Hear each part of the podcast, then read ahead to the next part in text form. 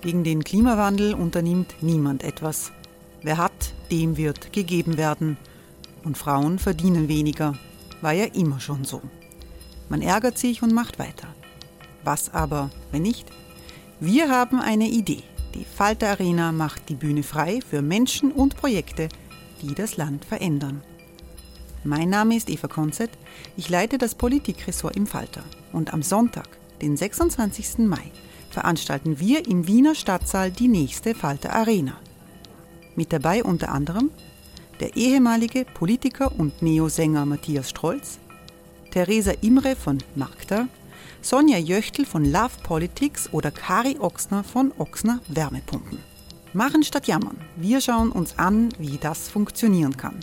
Kommen auch Sie vorbei. Alle Informationen und Tickets finden Sie unter falter.at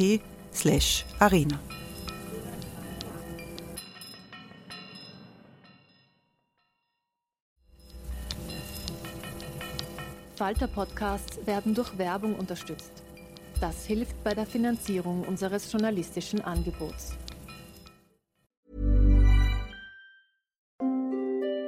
Hereinspaziert durch unser Burgtor. Ob Burgherr, Ritterin, Stallbursche oder Gauklerin. Die Burg Liechtenstein in Maria Enzersdorf bei Wien lädt zu Erkundungen ein und weckt bei Groß und Klein die Abenteuerlust. Erbaut im Jahr 1130 ist die Burg bis heute zu 60 Prozent im Originalzustand erhalten. Waffenkammer, Turmzimmer und Ritterstube. Die Stammburg der Fürstenfamilie von und zu Liechtenstein bietet Einblicke in das Leben im Mittelalter. Besuchen Sie uns jetzt in der Erlebniswelt Burg Liechtenstein. Jeden Sonntag mit eigener Kinderführung.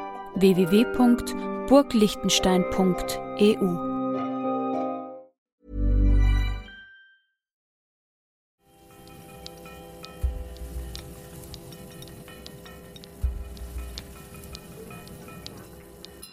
Sehr herzlich willkommen zum vierten und letzten Falter Sommergespräch, das wir hier live im Museumsquartier in Wien führen. Es wird, so wie alle Sommergespräche des Falter, als Podcast auch nachzuhören sein. Mein Name ist Barbara Todt. Ich vertrete heute Raimund Löw, der auf Urlaub ist, und ich darf Sie gemeinsam mit meiner Falter-Kollegin Katharina Kropshofer durch die kommende Dreiviertelstunde führen. In den Falter Sommergesprächen im Museumsquartier haben wir versucht, einen großen thematischen Bogen zu spannen und immer im Fokus dabei war die Nachhaltigkeit und das Klima im wortwörtlichen Sinne, im Sinne von Umwelt und Natur und auch im übertragenen Sinne politische Kultur, Debattenkultur.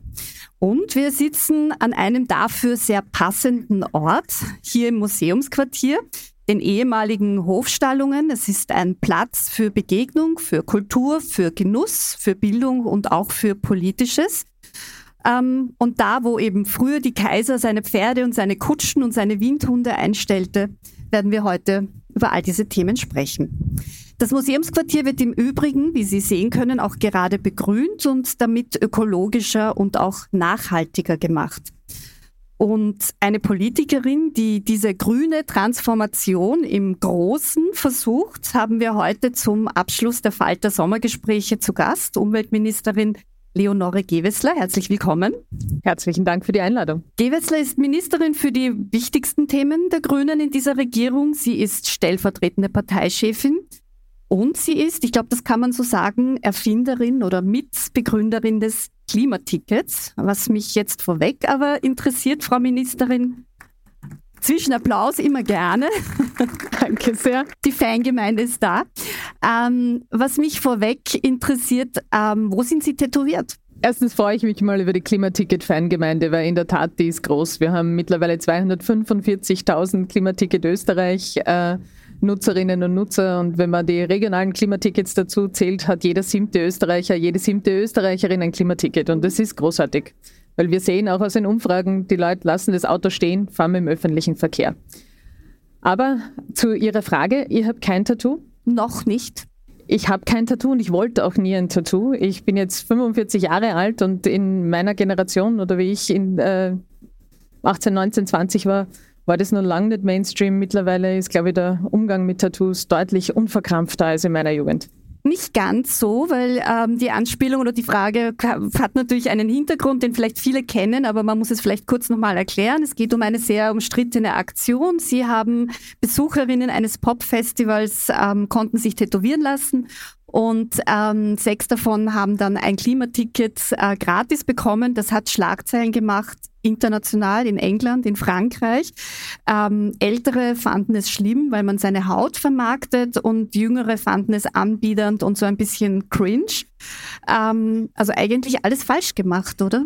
Also das Feedback in der Zielgruppe war sehr, sehr positiv. Aber was mir an dieser Aufregung, das muss ich schon ganz ehrlich sagen, auch wirklich ein bisschen verwundert. Wir reden hier über mündige, erwachsene Menschen. In Österreich muss man 18 sein, um sich tätowieren zu lassen. Mit 18 trifft man Entscheidungen über Studium und Berufslaufbahn, man darf wählen, man darf Auto fahren, man kann einen Kredit aufnehmen, heiraten, Kinder großziehen. Also junge Menschen in diesem Alter, erwachsene junge Menschen in diesem Alter treffen viele wichtige und wesentliche Entscheidungen in ihrem Leben. Die können sich auch entscheiden, ob sie ein Tattoo haben wollen und welches Statement sie dafür, damit auch setzen wollen. Haben Sie die Aktion eigentlich persönlich freigegeben oder waren Sie selber überrascht? Also Jungfernmatt freut sich natürlich, weil so viel Earned Media hat man selten. Ähm, aber wussten Sie im Vorfeld auch genau, dass das ähm, so kommen wird? Das war eine Aktion, die ist entstanden in der One Mobility, also in der Gesellschaft, die das Klimaticket abwickelt und in, in einer Besprechung mit der Agentur. Ich war es mir dann anschauen, als es äh, stattgefunden hat am Frequency. Da hat es übrigens auch abwaschbare Tattoos gegeben. Äh, für so eines habe ich mich entschieden und die aller, allermeisten Menschen dort vor Ort. Jetzt tanzen Sie am Frequency Festival. Sigi Maurer kocht auf Instagram. Jetzt könnte man meinen, das ist irgendwie ein neuer, softerer Kommunikationsstil.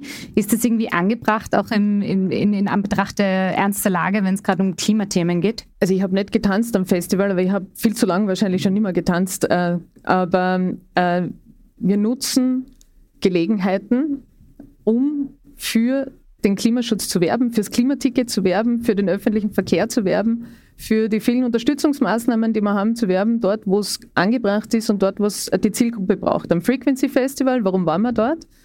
Haben wir auf der Hauptbühne aufmerksam gemacht auf unsere große neue Verkehrssicherheitskampagne Voll am Leben statt voll am Gas. Weil es sterben immer noch viel zu viel junge Menschen und vor allem junge Männer an überhöhter Geschwindigkeit, bringen sich selbst in Gefahr, bringen aber vor allem auch unschuldige andere Verkehrsteilnehmer auf Gefahr, äh, in Gefahr. Dort ist die Zielgruppe. Auf der Hauptbühne gab es den Spot und wir waren dann auch dort und haben äh, für die Kampagne aufmerksam gemacht und natürlich auch aufs Klimaticket. Ja. Vielleicht bleiben wir eh gleich äh, beim Klima, das irgendwie natürlich äh, naheliegenderweise das Kernthema unseres Gesprächs ist.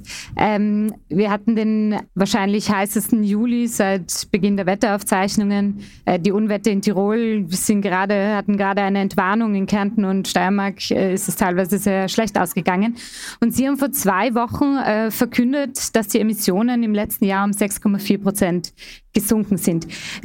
Ist das jetzt wirklich eine, eine Jubelnachricht oder könnte man sagen, es ist äh, schlichtweg eine, eine Folge von äh, gesunkenen Energiekosten, äh, wiederum in, in Anbetracht des Ukraine-Kriegs und eines milden Winters? Also es ist ein Grund, sich auf einen Marathon zwischendurch einmal zu freuen. Klimaschutz, und das sage ich oft, ist ein Marathon und kein Sprint. Und das heißt, es braucht viele Jahre bis zur Klimaneutralität 2040, jedes Jahr Anstrengungen. Aber wie beim Marathon freut man sich über Zwischenzeit. Und die Zwischenzeit, die wir da jetzt haben, nämlich einen Emissionsrückgang von 21 auf 22 um 6,4 Prozent auf den tiefsten Wert der CO2-Emissionen seit Beginn der Aufzeichnungen. Also wir haben 2022 den tiefsten Emissionswert seit 1990. Das ist ein Grund zur Freude. Heißt das, wir sind fertig? Nein, natürlich nicht. Aber wir sehen erstmals, erstmals in diesem Land, nach vielen, vielen Jahren, wo der Klimaschutz nie die Bedeutung hatte, äh, die er braucht, in den Sonntagsreden vielleicht schon, nicht in der Politik, dass politische Maßnahmen wirken, und zwar nicht nur in der Prognose.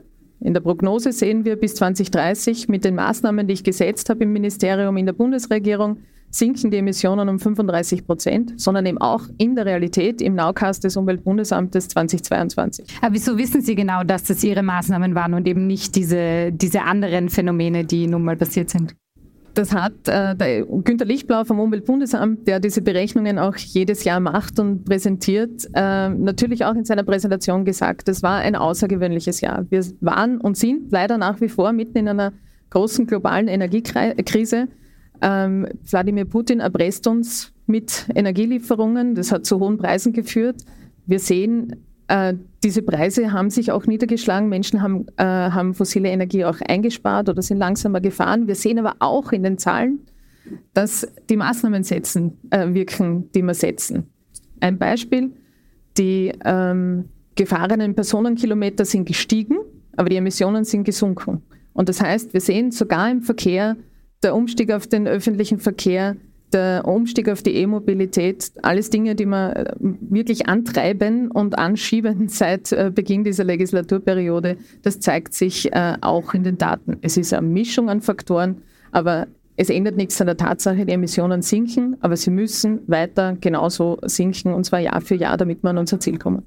Wäre es da nicht redlicher zu sagen, dieses eine Prozent ist hausgemacht und die anderen Prozente sind ähm, aufgrund der internationalen Lage zustande gekommen? Das lässt sich leider nicht so genau auseinander dividieren. Wir wissen, also CO2-Preis wirkt, das wissen wir aus den, aus den internationalen Beispielen, das wissen wir aus den Berechnungen des Umweltbundesamts, aber es lässt sich nicht äh, auf 0,1 Prozent genau auseinander dividieren, welche Maßnahme hat welchen Effekt im Großen und Ganzen, was die Preise betrifft hat auch Günter Lechtblau gesagt, ist, ist eine ziemlich ähm, schwierige Sache, die genaue Attribution. Aber eine Mischung aus Dingen, die, äh, die dazu geführt haben, dass äh, die Emissionen sinken. Äh, apropos CO2-Preis, ähm, heute endete der Konsultationsprozess für den nationalen Energie- und Klimaplan, äh, wo Österreich wie andere EU-Staaten quasi der Emission vorlegen muss, wie, wie man die Emissionen reduzieren will. Ähm, und 50, ich glaube es waren 50 namhafte Wissenschaftler und Wissenschaftlerinnen haben in letzter Minute noch ein Statement abgegeben und gemeint, so wie das jetzt irgendwie vorgebracht wurde, wird das nicht reichen und es ist vor allem zu unkonkret. Die CO2-Steuer war ein, eine genannte ähm, Maßnahme, die noch nicht ausreichend ist oder der noch zu niedrig ist, der CO2-Preis. Bessern Sie jetzt nach? Das war ja der Sinn der Konsultation, dass wir äh, einen Plan vorlegen und einen Plan, der zeigt, wie weit kommen wir mit den Maßnahmen, die wir bereits gesetzt haben. Da kommen wir bis 2030 auf rund minus 35 Prozent Emissionen. Wir haben aber ein EU-rechtlich verbindliches Klimaziel, das sind minus 48 Prozent, das heißt, es fehlen 13 Prozentpunkte. Und deswegen gab es diese und gibt es diese Konsultation, sie ist bis Ende August äh, offen. Warum? Um in dieser Konsultation Stakeholder, Parteien, Institutionen, Zivilgesellschaft und die Wissenschaft dazu aufzurufen, Vorschläge einzubringen, wie schließen wir diese Lücke. Und ich freue mich, dass die Wissenschaft auch was Positives äh, kommentiert hat zum äh, Entwurf, nämlich dass er deutlich ambitionierter ist als 2019. Und wir werden all diese Stellungnahmen und all diese Vorschläge, die da jetzt gekommen sind, sichten, berechnen, überprüfen, auch veröffentlichen natürlich und äh, dann einen konsolidierten Plan daraus machen, der den Weg zum österreichischen Klimaziel minus 48 Prozent weist. Der muss bis Ende Juni nächsten Jahres an die EU-Kommission gehen. Ähm, und das wird da auch, und zwar so, dass die Zielerreichung. Aber ist es nicht ein bisschen scheinheilig, wenn man sagt, quasi, kommt zu uns mit den Vorschlägen, wenn Österreich auch kein Klimaschutzgesetz oder kein aktualisiertes Klimaschutzgesetz hat im Moment? Ich glaube, man muss die Dinge auseinanderhalten. Das eine ist, sind ähm, Politikvorschläge in der Energiepolitik, in der Verkehrspolitik, in der, ähm, für den Strommarkt, für Förderkulisse und vieles, vieles mehr. Und dazu gibt es die Konsultation, weil in so einer Konsultation geht eines nicht, nämlich da geht nicht Nein sagen. Da geht nicht einfach sagen, das will ich nicht, das will ich nicht, das will ich nicht und macht was anderes, sondern ganz konkret Vorschläge liefern, wie es gelingen kann. Und dann müssen wir eben konsolidieren, die Vorschläge, die mehrheitsfähig auch sind, weil am Ende muss das ein Parlament mit einer Mehrheit beschließen. Das Klimaschutzgesetz, und ich weiß, ich sage es schon lang, wir arbeiten dran, aber es ist so, das Klimaschutzgesetz ist sozusagen der Governance-Rahmen drumherum. Also da geht es nicht darum, was ist unser Klimaziel, das steht fest. Das ist EU-rechtlich verbindlich, minus 48 Prozent ist beschlossen. Da geht es darum, wie arbeitet man in einem föderalen Bundesstaat wie Österreich zusammen im Klimaschutz. Also wie stellen wir sicher, dass Bund und Bundesländer zum Beispiel besser zusammenarbeiten, dass jeder Akteur weiß, was zu tun ist und vor allem, dass wir auch wissen, was wir tun, wenn wir vom Zielpfad abweichen. Sie können sich vorstellen, auch aus der Historie der letzten Jahre, das ist keine ganz einfache Verhandlung mit dem Koalitionspartner. Könnte ich es allein bestimmen, hätten wir schon eines, aber ich bleibe ja, bei ganz vielen Gesetzen, die wir in den letzten Jahren durchgesetzt äh, haben, zuerst gehört, das geht nie, das wird nie was. Das Klimaticket war ein so ein Beispiel, aber da gibt es unzählige davon. Am Ende ist es gelungen, das Gesetz beschlossen und genauso wird es auch beim Klimaschutzgesetz sein. Das ist einer der Schwerpunkte für das nächste Jahr. In einem Satz, wo sind die Bremser? Wer sind die Bremser? Die, die sind gut dokumentiert. Äh, das gibt es in unzähligen ähm, äh, Presseaussendungen auch nachzulesen. Ja, da gibt es Stimmen aus der Wirtschaft, da gibt es bei manchen Themen Stimmen aus den Bundesländern, aus den Gemeinden. Das hängt halt vom Thema ab und von der Interessenslage. Aber ich habe mir in dieser Bundesregierung, glaube ich, einen Ruf für Hartnäckigkeit ähm, äh, erarbeitet. Ähm, und das Bohren dicker Bretter äh, gehört da einfach dazu. Wie gesagt, vom Pfand, wo man die Wirtschaftskammer ausgerichtet hat, das wird es nie geben. Es kommt 2025. Zum Klimaticket, wo alle gemeint haben, braucht man nicht äh, und äh, wird nichts, gibt es jetzt auch. Also das wird auch bei den nächsten Dingen gelingen. Auch ganz kurze Antwort im Vergleich. Ähm, kurz, Nehammer ÖVP, jetzt leichter oder schwerer?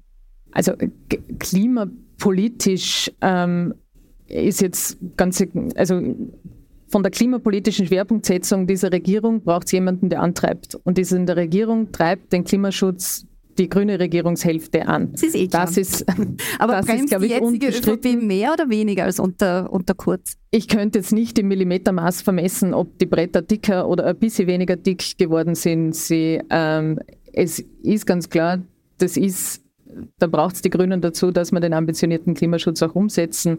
Das macht man. Und wie gesagt, wir haben noch, wir haben bei vielen, vielen Themen Einigung gefunden. Heute zum Beispiel gerade wieder äh, im Paket, äh, nicht nur was Mieten und Teuerung betrifft, sondern auch äh, Ökologisierung der Lkw-Maut. Eine Frage noch zu dem Konsultationsprozess. Ähm, ich fand das spannend, was Sie sagten, weil wenn man sich die Story ansieht, dann gab es ja auch den Klimarat der Bürger und Bürgerinnen, die sehr viele Vorschläge ausgearbeitet haben. Die klagen jetzt aber, dass die meisten davon eigentlich im, im Sand verlaufen sind. Was sagt man den Leuten? Ich bin mit dem, also zuerst für alle, die es vielleicht nicht kennen, was war der Klimarat? Der Klimarat waren 100 zufällig ausgewählte Menschen aus der Republik, von alt bis jung, von Studierend bis äh, arbeitslos beschäftigt oder im Ruhestand, die äh, sich über ein halbes Jahr lang damit beschäftigt haben, was sind tragfähige Vorschläge, und zwar tragfähig für diesen Querschnitt der Bevölkerung für den Klimaschutz. Das hat sich gerichtet an die gesamte Bundesregierung. Und ich habe äh, im Gespräch und auch in der Rückmeldung immer gesagt, wir nehmen diese Vorschläge sehr ernst. Und ich habe in dem Bereich, wo es mich betrifft, auch viel in die, also treibe ich an der Umsetzung. Das, der erneuerbaren Ausbau war zum Beispiel eines der Themen, das dem Klimarat sehr wichtig war. Wir haben in den letzten drei Jahren so viel Photovoltaik zugebaut wie die 20 Jahre davor gemeinsam. Wir haben die Photovoltaikleistung verdoppelt in diesem Land. Das äh, Thema Kreislaufwirtschaft war sehr wichtig. Es gibt jetzt ein, ein, einen Kreislaufwirtschaftshub in, im, in Wien im Climate Lab. Das war eine ganz konkrete Forderung der, äh, des Klimarats. Das Vernichtungsverbot, Gesetzesvorschlag ist fertig, ist jetzt in der Verhandlung in der Koalition. Tempo Aber natürlich, es braucht, gutes Beispiel, Tempo 100, es braucht, ähm, das hat äh, Sigrid Stagel heute auch im Morgenjournal-Interview ähm, sehr deutlich gesagt, es braucht beim Klimaschutz die gesamte Regierung. Viele Vorschläge richten sich auch des Klimarats an andere äh, Ministerien und es braucht für die Maßnahmen eine parlamentarische Mehrheit.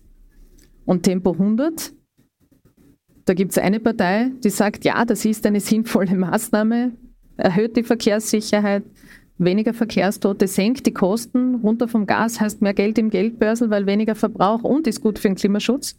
Aber es gibt die ÖVP, die Sozialdemokratie, die Neos und die Freiheitlichen, die dagegen sind. Es gibt für diese Maßnahme keine parlamentarische Mehrheit.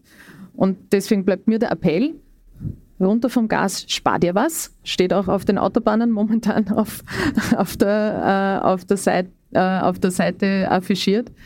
Ähm, tun Sie es für, für sich selbst und fürs Klima, aber es braucht für diese Mehrheit für diese Maßnahmen parlamentarische Mehrheiten. Dafür werde ich weiter werben. Vielleicht finden Sie ja mit Andy Babler jetzt einen, äh, einen Mitstreiter, der ja von sich selbst sagt, Tempo 100 zu fahren. Ja, aber mit seiner Ansage wurde er auch gleich wieder zurückgepfiffen aus dem Burgenland. Und ich brauche eine Parteiposition der Sozialdemokratie, die sagt, wir unterstützen das und dann noch eine Mehrheit im Parlament.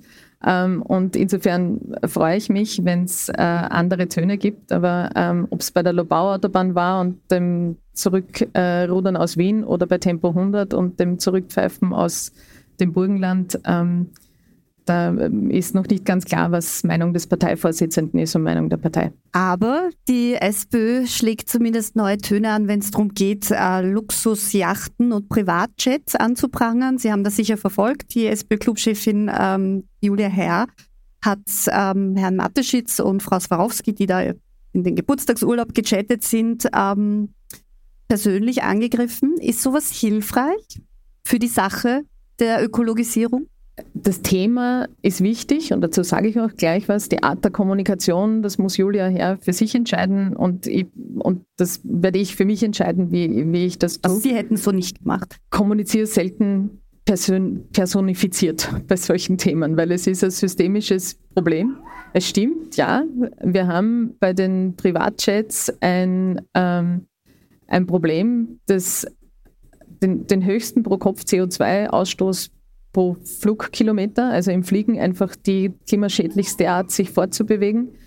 Ähm, und ja, kein Massenphänomen, sondern eben ein, ein Luxussegment für ein paar wenige Luxus, äh, für ein paar wenige Superreiche.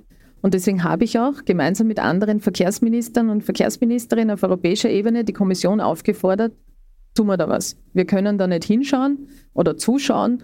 Wir brauchen hier Aktion macht auch nur Sinn auf europäischer Ebene, weil die, die aller, aller, aller, aller, allermeisten äh, Flüge sind nicht innerhalb eines Landes, sondern grenzüberschreitend. Und äh, da muss, muss die Kommission auch aus meiner Sicht einen Vorschlag äh, vorlegen, damit das auch, äh, damit man hier auch ansetzen kann. Die Debatte gab es ja schon zum Jahreswechsel und die Kommission hatte ja einen Vorschlag, aber hat sich nicht durchsetzen können. Wer hat denn da gebremst? Also woran scheitert das auf EU-Ebene? Wer sind da die, wer sind da die, die Lobbys der äh, Privatjachten und Privatflieger? Ähm, also wir haben, worauf Sie anspielen, ist die Regelung im, im Emissionshandel, wo es tatsächlich eine aus meiner Sicht sehr, ähm, also weiß ich nicht, was das richtige Adjektiv ist, ist unnötig und unverständliche Ausnahme gibt, die aus ähm, hauptsächlich meiner Erinnerung nach aus dem Argument gekommen ist, das sind sehr, sehr kleine Unternehmen und das ist alles sehr aufwendig. Ähm, ich glaube, da muss man einfach weiter dranbleiben, weil äh, wir verlieren den, ähm, die Unterstützung für den Klimaschutz, wenn wir den Klimaschutz nicht gerecht machen und wenn wir dann gerade für die ähm, Yachten oder für die Luxusautobesitzer, da haben wir ja dasselbe, bei die, für die Ferraris, Jaguars und Lamborghinis die Ausnahmen machen, dann verlieren wir die Unterstützung für den Klimaschutz und das ist kontraproduktiv auf jeder Ebene. Many of us have those stubborn pounds that seem impossible to lose, no matter how good we eat or how hard we work out. My solution is PlushCare. PlushCare is a leading telehealth provider with doctors who are there for you day and night to partner with you in your weight loss journey. They can prescribe FDA-approved weight loss medications like Wagovi and Zepbound for those who qualify. Plus, they accept most insurance plans. To get started, visit plushcare.com slash weight loss. That's plushcare.com slash weight loss. Reden wir vielleicht noch über die zweite dringlichste Krise äh, dieses Jahrhunderts, über das Artensterben. Ähm, vor kurzem hat, die, hat das EU-Parlament doch noch knapp für das Renaturierungsgesetz gestimmt. Vielleicht ganz kurz, da geht es zum Beispiel eine Forderung davon ist, 30 Prozent der Fläche der EU bis 2030 unter Schutz zu stellen. Sie mussten ähm, ein Nein an den EU-Rat kommunizieren. Ging das gegen Ihre Prinzipien? Ich habe das im Rat auch sehr, sehr deutlich gemacht, ähm, warum dieses Gesetz wichtig ist und äh, worum es da geht. Und wenn wir uns vor Augen halten, wie viel wir der Natur in den letzten Jahren und Jahrzehnten weggenommen haben und wie wichtig eine intakte Natur aber ist für uns Menschen, als äh, für die Lebensmittelproduktion, äh, für äh, die, fürs, Sie haben in der Einleitung ges gesprochen von den Überschwemmungen, fürs Versickern von Wasser, können wir nicht einfach weiter alles zubetonieren. Ähm, dann, dann müssen wir auch schaffen, der Natur wieder ein bisschen Raum zurückzugeben. Und wenn wir in Europa diskutieren oder sehen an den Zahlen, dass wir, weiß ich nicht, 30 Prozent der genussfähigen Lebensmittel weghauen und dann aber gleichzeitig sagen, 15 Prozent Blühstreifen sind ein Problem, dann haben wir die, die, die, die Schwere dieser Krise, der Biodiversitätskrise, glaube ich, noch nicht verstanden. Die Kompetenz für den Naturschutz in Österreich liegt zum allergrößten Teil in den Bundesländern.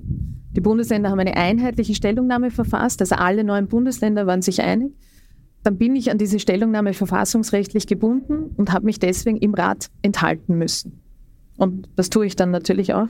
Äh, das ist die österreichische Bundesverfassung. Nun wird dieses Gesetz vermutlich trotzdem kommen, aber Österreich hadert ja jetzt schon teilweise bei der Ausweisung dieser, dieser Flächen. Es gab auch Vertragsverletzungsverfahren der EU. Wieso sollte sich jetzt was, was ändern? Das stimmt. Es gab im Naturschutz in der Vergangenheit Vertragsverletzungsverfahren, die mittlerweile äh, Gott sei Dank beigelegt äh, werden konnten. Ich glaube, darum ging es um, um die Frage äh, in der Diskussion mit den Bundesländern, die ja sehr eng eingebunden waren in dieser, äh, in dieser gesamten Diskussion und auch weiter natürlich sehr, sehr eng eingebunden sind, geht es ganz oft um praktische Fragen. Also wie wickeln wir das dann praktisch ab, wenn es darum geht, eine Fläche zu renaturieren, wo wir jetzt landwirtschaftliche Produktion ist? Was heißt das für den Landwirt? Was heißt das rundherum? Und es sind legitime Fragen, auf die müssen wir auch Antworten finden. Und ähm, das wird auch in den Verhandlungen weiter ein Thema sein. Also ein, ein Konflikt um den, die Fläche an sich, ähm, die quasi im Vordergrund steht da auch. Also einerseits wirklich Fragen der praktischen Abwicklung, aber auf der anderen Seite äh, ist natürlich, und das sehen wir ja auch in Österreich, äh, Fläche ist ein begrenztes Gut. Deswegen ist sie so wertvoll und deswegen ist es ja so wichtig, dass man auch in Österreich, wir sind da wirklich unrühmlicher Europameister im Zubetonieren und im Flächenverbrauch, dass wir dieses Thema in Österreich ernsthaft angehen. Norbert Totschnig, der Landwirtschaftsminister, arbeitet ja gerade an einer Bodenstrategie. Der jetzige Entwurf ist auch vielfach dokumentiert, der reicht noch nicht aus, weil eine Bodenstrategie, wo wir sagen, wir schützen den Boden, aber wir haben kein verbindliches Ziel, was das denn heißt und an dem wir uns messen und wo wir hinarbeiten drauf, die ist leider nicht gut genug. Deswegen haben die Grünen auch gesagt, das reicht uns noch nicht und da wird jetzt weitergearbeitet damit wir eben hier wirklich weiterkommen, alle gemeinsam. Aber da ist ganz viel äh, Kompetenz auch in den Bundesländern und in den Gemeinden und deswegen ist es ja so wichtig, dass man da alle an einem Tisch kriegt und sich auch wirklich alle zu diesem Ziel bekennen. Ich frage auch, weil Klimaschutz und Artenschutz oder auch Flächennutzung ja auf dem Konflikt steht. Würden Sie sagen, Sie sind eher Teil der Fraktion, die sagt, ausbauen, komme was wolle, wenn es um erneuerbare Energien geht? Oder eher auch jemand, der sich dann für jeden seltenen äh, Käfer quasi ins Gefecht werfen würde? Wenn wir die Debatte so aufspannen, dann gehen wir in eine Falle. Nämlich in die Falle diejenigen, die eigentlich weder den Naturschutz wirklich wollen noch die Erneuerbaren und die sich das Argument halt jeweils so richten, wie sie es gerade brauchen. Wir haben in vielen Bundesländern und in vielen Ländern Windkraftausbau gemacht und es trotzdem geschafft, ähm, die, den so zu machen, dass er biodiversitätsverträglich ist. Zum Beispiel? Also haben Sie ein konkretes Über Eignungszonen, über Widmungszonen, wo der Naturschutz eine Rolle spielt in der Abwägung. Und das ist nicht überall, sondern dort, wo es sinnvoll ist. Aber wenn wir in Oberösterreich jetzt sagen, aus Naturschutzgründen, wir dürfen keine Windräder mehr ausbauen, gleichzeitig aber in Oberösterreich mehr geschützte Vogelarten durch Wilderer sterben, als durch, irgend, also als durch Windräder, ja, dann sieht man, das geht am Kern der Debatte vorbei. Wir müssen diese beiden Krisen nicht gegeneinander ausspielen, sondern sie gemeinsam lösen. Und das geht. Das haben wir gezeigt im Umweltverträglichkeitsprüfungsgesetz. Das haben wir gezeigt im Erneuerbaren Ausbaugesetz, wo wir gesagt haben, ja, wir werden auch die Wasserkraft brauchen, aber nein, sicher nicht in den wenigen wirklich guten, intakten äh, ökologischen Flussabschnitten. Dort werden wir es nicht bauen. Man kann das gut miteinander lösen, weil wir brauchen beides, einen ambitionierten erneuerbaren Ausbau und äh, intakte Natur. Vielleicht eine Frage noch kurz zu, weil Sie die Bodenversiegelung vorher angesprochen haben. Ähm, die Fälle rund um Alfred Riedel, Gemeindebundpräsident, der aufgrund äh, relativ umstrittener Immobiliendeals gerade suspendiert wurde, sind ja in den Medien. Ähm, muss man da auch prinzipiell an der Raumordnung etwas verändern? Also reicht da eine Bodenstrategie oder geht das noch in ganz andere Felder rein, diese dieses Problem? Ich habe ihn, also der konkrete Fall ist, ist ja schon viel diskutiert worden ähm, und ich glaube, ist er, ist er wahrscheinlich ein gutes Beispiel dafür, wie man es nicht gescheit macht. Und was ähm, da sonst noch im Raum steht an, an Korruptionsvorwürfen, das gehört lückenlos aufgeklärt. Wir haben, ich habe eines gelernt in den letzten dreieinhalb Jahren, wir sind am schnellsten im Erreichen der Ziele, wenn alle die Verantwortung übernehmen, die sie haben.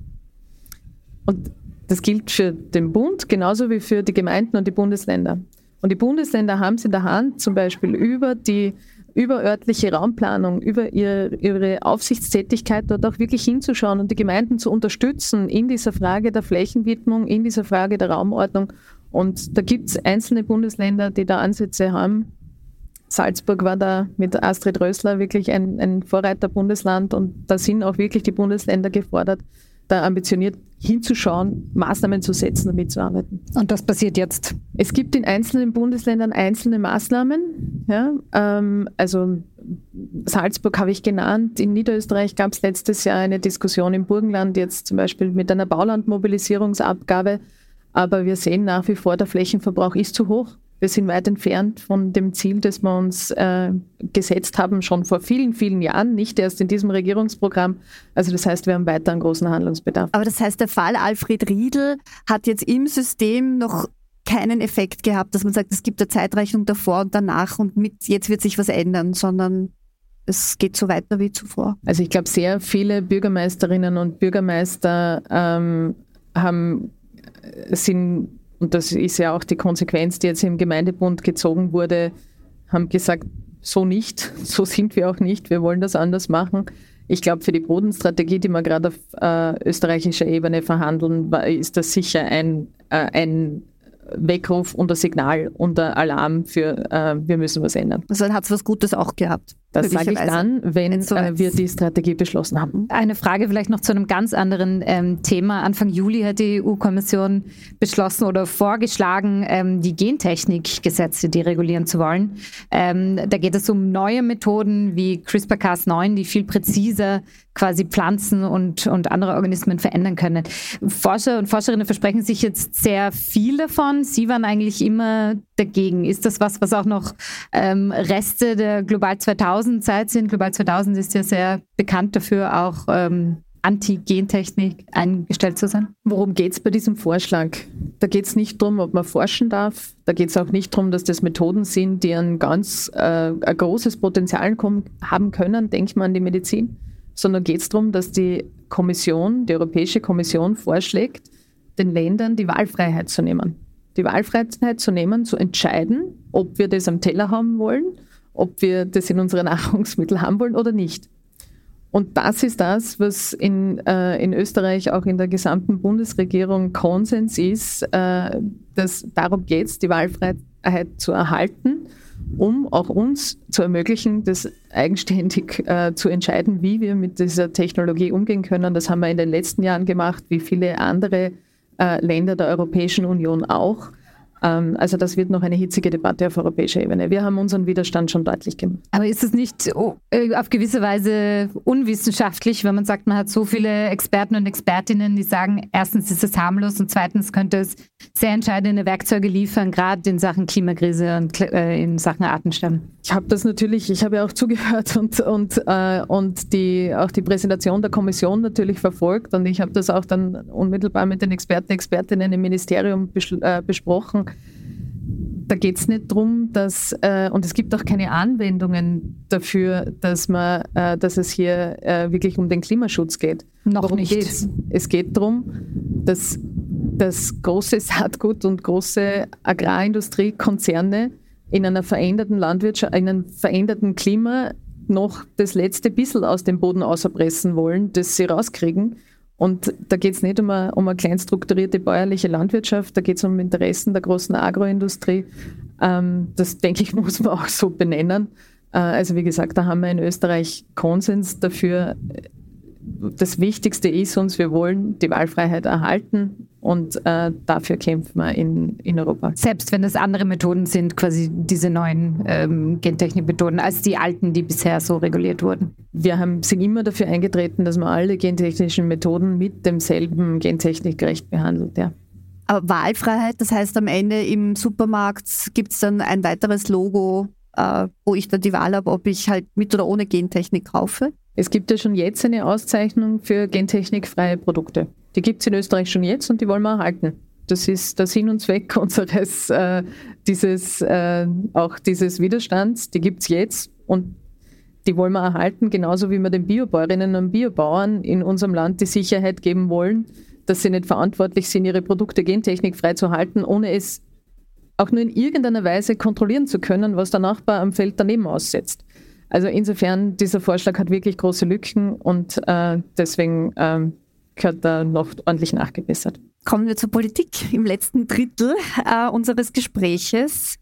Haben Sie sich oder hatten Sie schon Zeit, sich das äh, neue Video der jungen FPÖ anzuschauen, das äh, durch viele Medien auch schon gegeistert ist und dort besprochen wurde? Nein, ich gebe zu, ich habe es mir heute überlegt, ob ich es mal äh, in Vorbereitung dieses Gesprächs anschauen soll, habe es dann nicht gemacht, aber ich glaube, alle, die es gesehen haben, haben deutlichste Worte dafür gefunden, auch Johannes Rauch heute im äh, im äh, Nationalrat, wenn da offen mit äh, Neonazi-Ästhetik äh, agiert wird, dann, also, sorry, jenseitig. Der grüne Parteichef Werner Kogler hat ähm, letztens nicht für die FPÖ, sondern für ähm, jemand anderen äh, das viel beachtete Wort Präfaschistoid ähm, geprägt. Das ist ja wohl noch zu milde für das, was jetzt die junge FPÖ da aufführt, oder? Ohne das Video gesehen zu haben, ja, so scheint's. Ähm, und ich muss wirklich, also an alle, die den politischen Diskurs in diesem Land äh, mitgestalten, wenn wir da anfangen, Journalisten und Journalistinnen irgendwie als, als Feinde und als Feindbilder aufzubauen, mit äh, Hitler-Balkon-Fotos im Video umgehen, äh, da überschreiten wir Grenzen, die in diesem Land einfach nicht überschritten wissen wollen. Und da haben alle die der Rechtsstaatlichkeit, der Demokratie und dem, und dem politischen Diskurs in dem Land verpflichtet sind, eine Aufgabe. Ähm, diese Frage bekommen grüne Spitzenpolitiker immer wieder gestellt. Ähm, jetzt stellt sie sich natürlich noch einmal. Äh, die ÖVP, mit der Sie in der Koalition sind, koaliert mit der FPÖ, deren Parteijugend jetzt solche Sachen macht, in drei Bundesländern. Wie geht sich das aus? Oder wie lange geht sich das noch aus? Ich kann nicht für die ÖVP sprechen. Also was Na, in Niederösterreich, genau, was in Niederösterreich, Salzburg, ähm, das müssen Sie fürchte ich den ÖVP-Obmann oder seinen Stellvertreter aber wie Stellvertreterinnen für Sie aus? Also quasi mit einer Partei in einer Koalition zu sein, die gleichzeitig auch mit dieser anderen Partei offenbar nicht so ein Thema hat. Ich messe diese Koalition und ich habe sie nie anders gemessen an den Ergebnissen. Wir haben, äh, es war von Anfang an klar, das wird kein Easy Ride. Zwei Parteien, die derartig unterschiedlich sind, die aber aus Verantwortung für dieses Land in einer Situation, wo es darum gegangen ist, äh, gibt es eine Koalition ÖVP, FPÖ oder eben was anderes, Verantwortung übernehmen. Das haben die Grünen gemacht und ich habe in dieser Koalition immer gemessen und ich glaube, daran messen auch die Menschen eine Koalition, bringen wir die Ergebnisse, die äh, schaffen wir es in einer gemeinsamen, gemeinsamen Arbeit zu den Kompromissen zu finden, die wir brauchen. Und ähm, wir haben gerade heute, wir diskutieren hier am Tag der Nationalrat-Sondersitzung wieder ein großes Paket gemacht. Wir haben im Klimaschutz einen Schritt nach dem anderen gemacht, ein Gesetz nach dem anderen durchgefochten.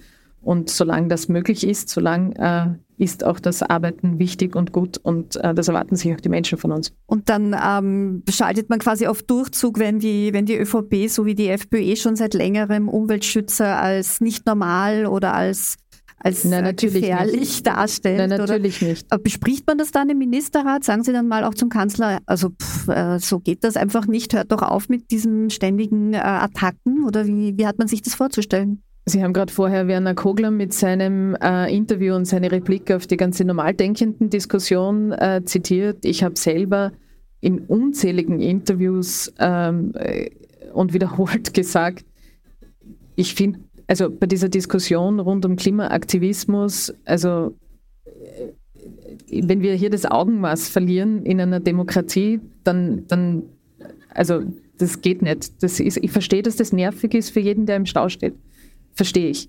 Aber diese junge Generation, die macht sich Sorgen um ihre Zukunft, berechtigterweise. Und die nutzen Mittel des zivilen Ungehorsams. Und eine starke Demokratie hält zivilen Ungehorsam aus.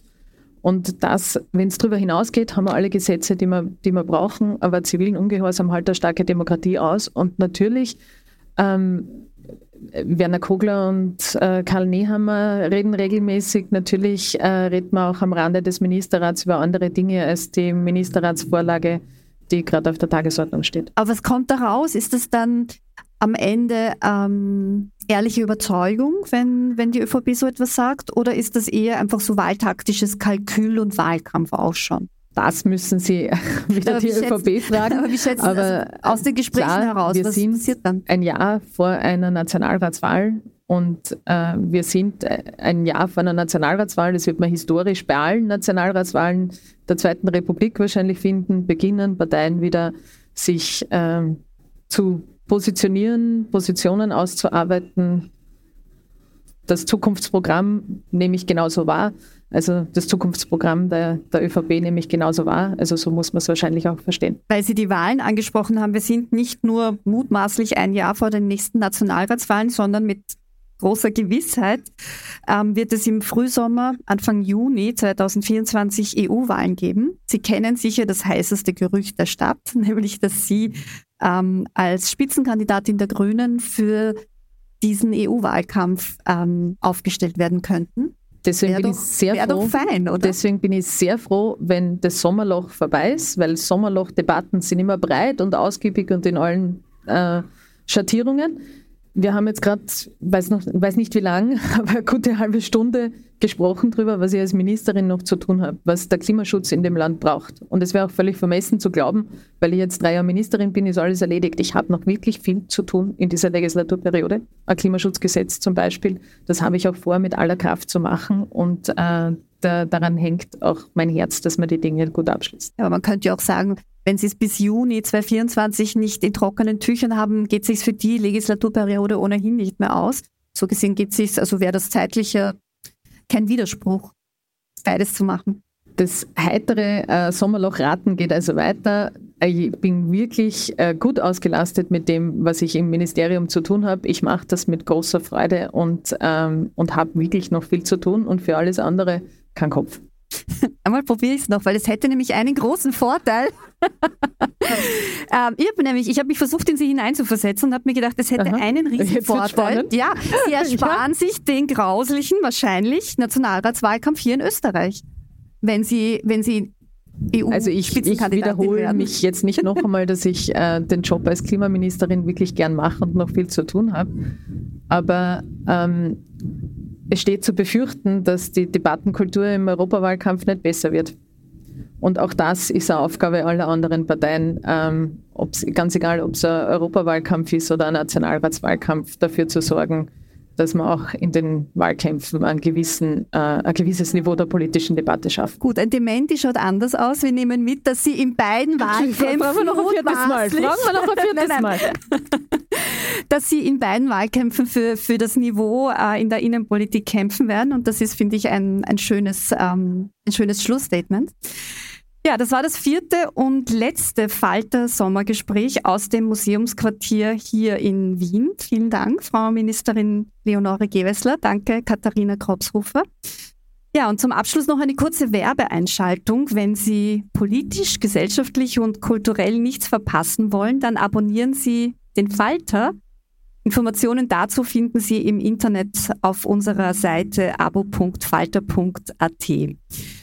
Ursula Winterauer hat die Signation, äh, die Signation, Entschuldigung, für den Podcast gestaltet. Ähm, die Audiotechnik betreuen live die Kolleginnen und Kollegen des Museumsquartiers hinter uns und im Falter mein Kollege Philipp Dietrich. Vielen Dank fürs Zuhören, vielen Dank fürs Hiersein und bis zum nächsten Falter Radio Podcast oder zur nächsten Sendung. Danke sehr. Herzlichen Dank. Danke sehr.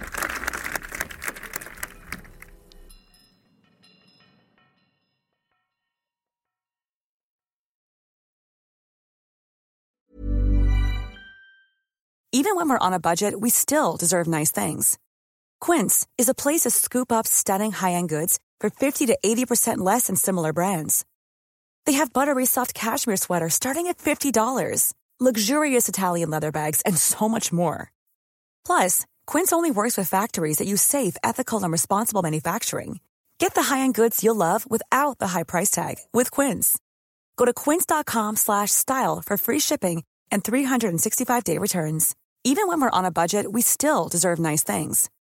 Quince is a place to scoop up stunning high-end goods for 50 to 80% less than similar brands. They have buttery soft cashmere sweaters starting at $50, luxurious Italian leather bags, and so much more. Plus, Quince only works with factories that use safe, ethical, and responsible manufacturing. Get the high-end goods you'll love without the high price tag with Quince. Go to quince.com slash style for free shipping and 365 day returns.